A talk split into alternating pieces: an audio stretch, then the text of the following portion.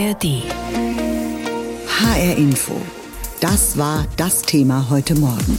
Wenn der Einkauf zum Luxus wird. Lebensmittel bleiben teuer. Es führt kein Weg dran vorbei. Wir müssen essen und die wenigsten sind Selbstversorger. Also heißt es einkaufen.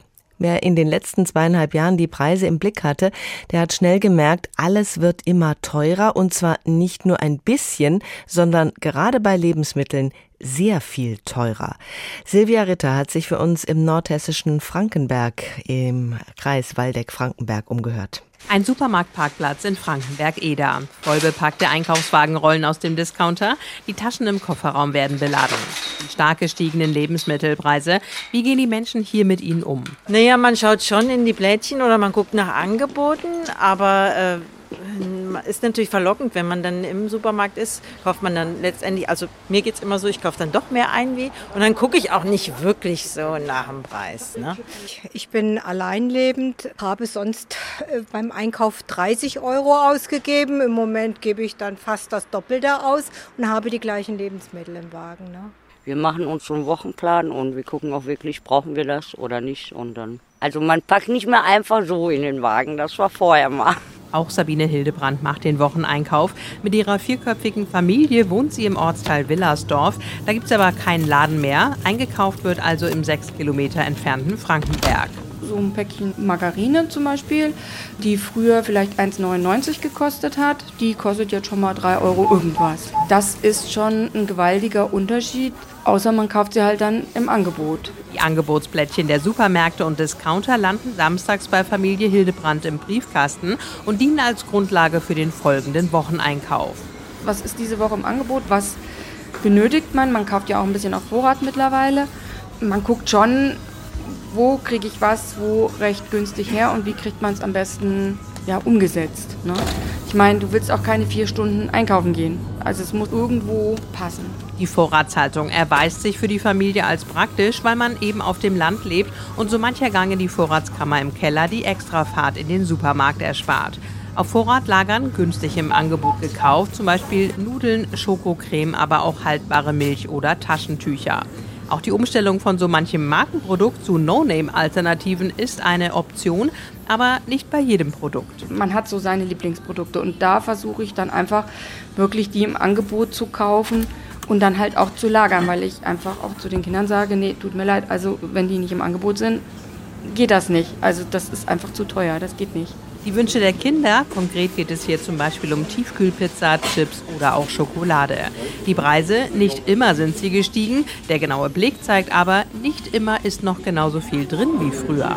Also mir ist halt wirklich aufgefallen, also wie bei Margarinen zum Beispiel, dass da auf einmal dann keine 500 Gramm mehr drin sind, sondern nur noch 400 Gramm oder anstatt 250 Gramm 200 Gramm, dass die, die Packungsgrößen einfach kleiner geworden sind. Das fällt schon häufig auf. Seit kurzem verwendet Sabine Hildebrand auch die Apps, die es für manche Discounter gibt. Also ich meine, wenn man dann schon einfach sieht, man hat diese App drauf und zahlt anstatt 2,89 1,33 ähm, das ist schon ein gewaltiger Unterschied für ein Produkt. Auf konkrete Dinge verzichten kommt nicht in Frage, aber durch eine ausgeklügelte Vorratsplanung und den Kauf bei Angeboten reagiert die Familie auf die gestiegenen Lebensmittelkosten.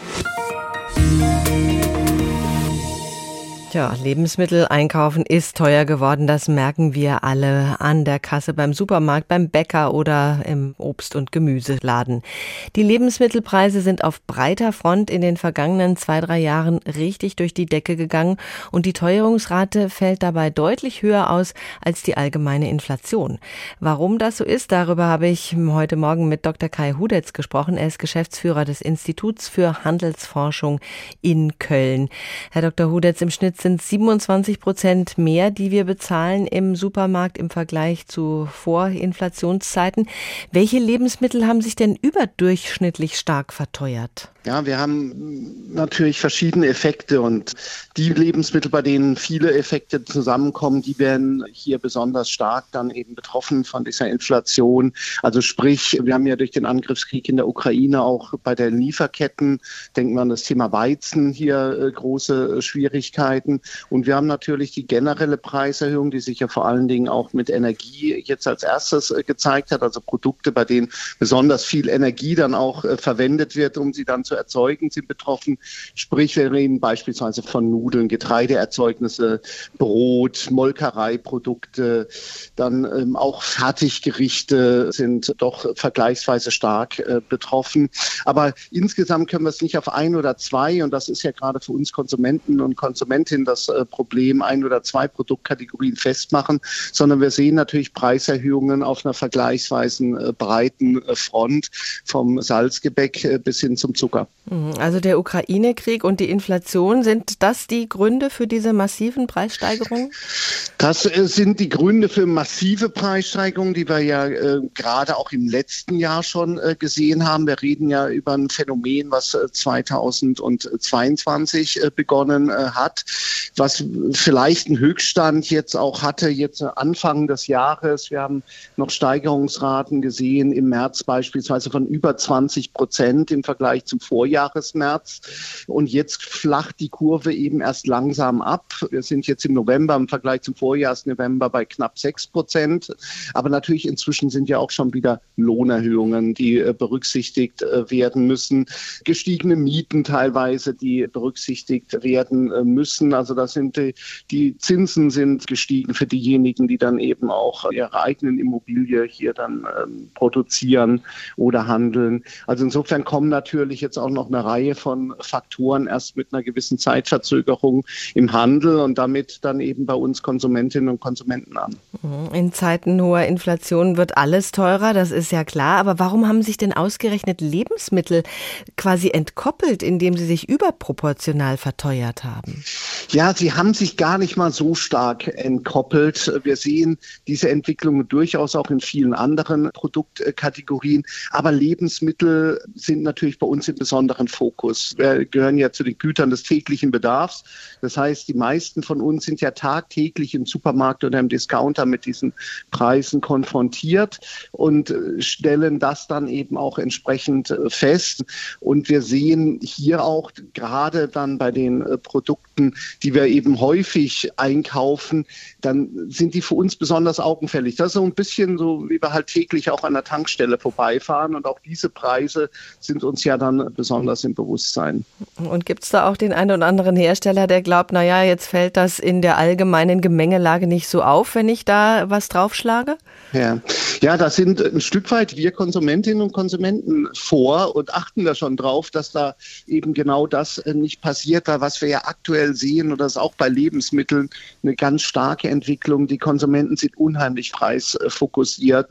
Sie kaufen, drei Viertel kaufen Sonderangebote, drei Viertel vergleichen die Preise stärker, zwei Drittel ähm, schauen mehr in Prospekte und gucken äh, nach den Preisen, mehr als die Hälfte verzichtet auf Spontankäufe.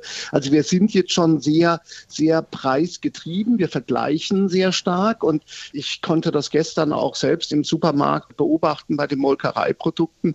Hersteller und Handel reagieren eben äh, darauf, indem sie immer stärker jetzt auch das Angebot oder die Möglichkeit der Sonderangebote nutzen um uns dann äh, tatsächlich wieder ein Stück weit dann auch zu lenken, weil wir inzwischen doch bei vergleichsweise kleinen Preisunterschieden auf andere Produkte, wir haben das bei der Butter gesehen, viele Leute mhm. haben die bei statt Butter dann eben Frischkäse hier dann eingekauft. Also wir sind jetzt schon bei kleinen Preissteigerungen vergleichsweise sensibel, bei kleinen Preisunterschieden sensibel und richten unsere Käufer eben danach aus.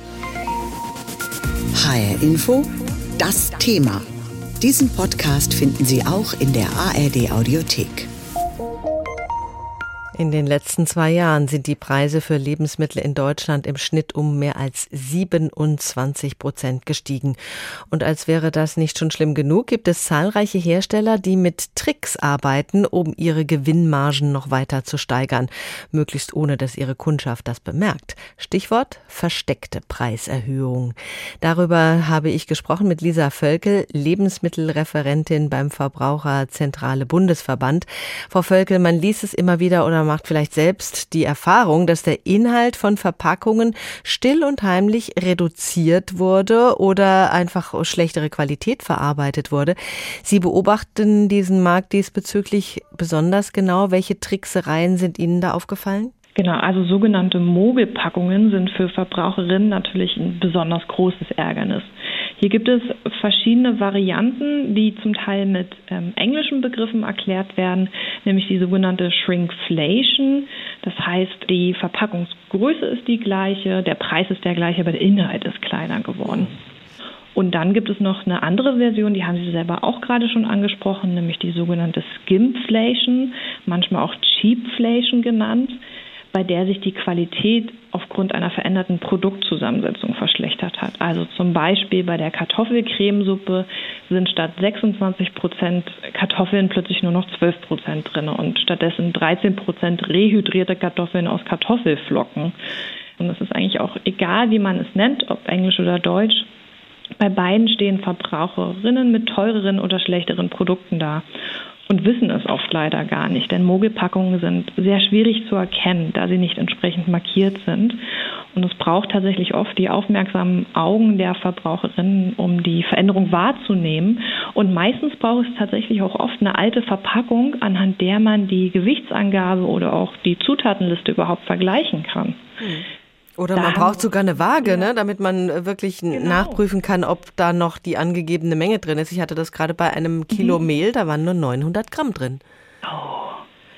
Das ist ein schönes Beispiel tatsächlich. Ähm, wir haben auch, ich habe auch noch ein schönes Beispiel mitgebracht, der Gut BOT von Aldi. Und das ist genau so ein Beispiel und gleichzeitig auch sehr interessant, denn hier hat sich der Preis reduziert, nämlich von 1,49 Euro auf 1,19 Euro.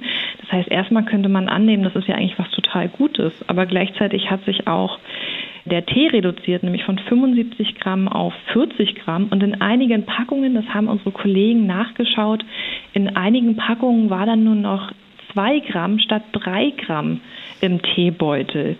Das heißt, die versteckte Preiserhöhung lag tatsächlich bei 50 Prozent, ist aber mit bloßem Auge fast gar nicht zu erkennen. Das ist ja wirklich unfassbar, was da für Tricks angewendet werden. Konfrontieren Sie eigentlich auch die Lebensmittelhersteller mit diesen Vorwürfen?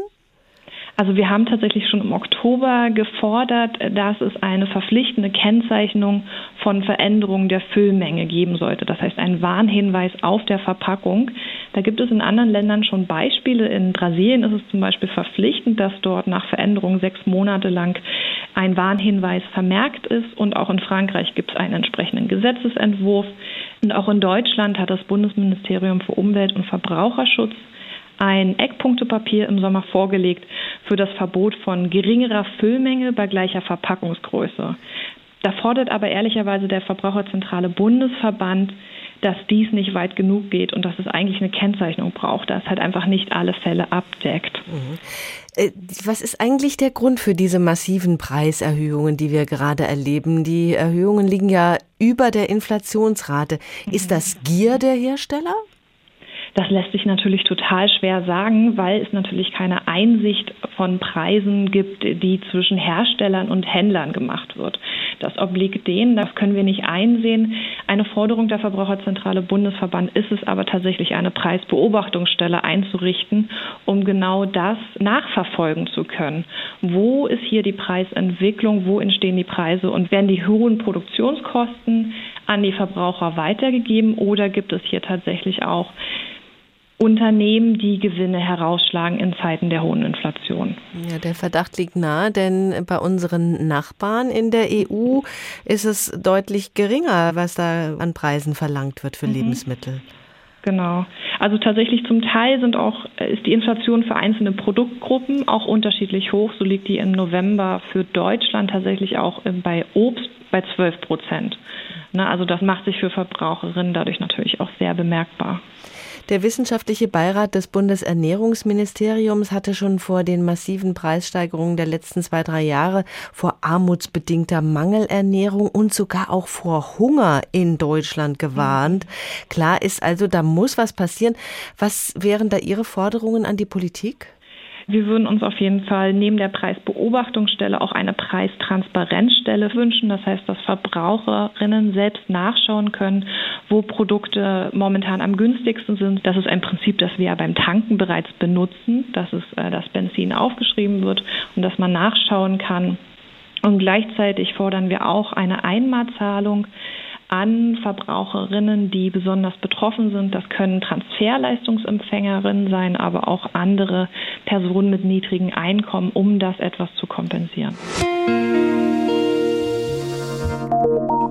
Wer einkaufen geht, merkt es sofort, alles wird teurer. Klar, Inflation, da freut man sich, wenn irgendwo ein Preis mal nicht gestiegen ist. Aber ist die Packung Chips jetzt plötzlich leichter als früher oder trügt der Schein? Bei vielen Lebensmitteln wohl nicht, wie Jessica Henschel erfahren hat. Gleicher Preis, weniger Inhalt. Klingt nach einem schlechten Deal? Ist es auch. Verbraucherinnen und Verbraucher bemerken dieses Phänomen bei verschiedenen Waren. Butter finde ich extrem. Gerade die Grundnahrungsmittel auch. Orangensaft. Fleisch. Es ist weniger drin und kostet mehr. Richtig. Anbieter verkaufen ihre Produkte für den gleichen Preis wie zuvor, packen aber einfach weniger Inhalt rein. Shrinkflation nennt sich das Ganze, zusammengesetzt aus dem englischen Wort shrink für schrumpfen und Inflation.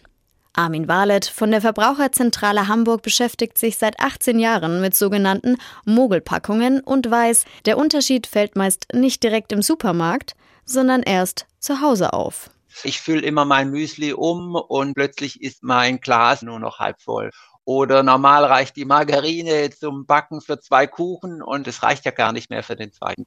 Der Schwerpunkt liegt laut Verbraucherzentralen zwar auf Snacks und Süßwaren, aber auch bei Käse und Wurst sind einfach mal weniger Scheiben drin als früher. Auch Fertiglebensmittel, Drogerieartikel und Waschmittel werden von der Schrinkflation nicht verschont. 2023 sind bei der Verbraucherzentrale Hamburg so viele Beschwerden wie noch nie eingegangen.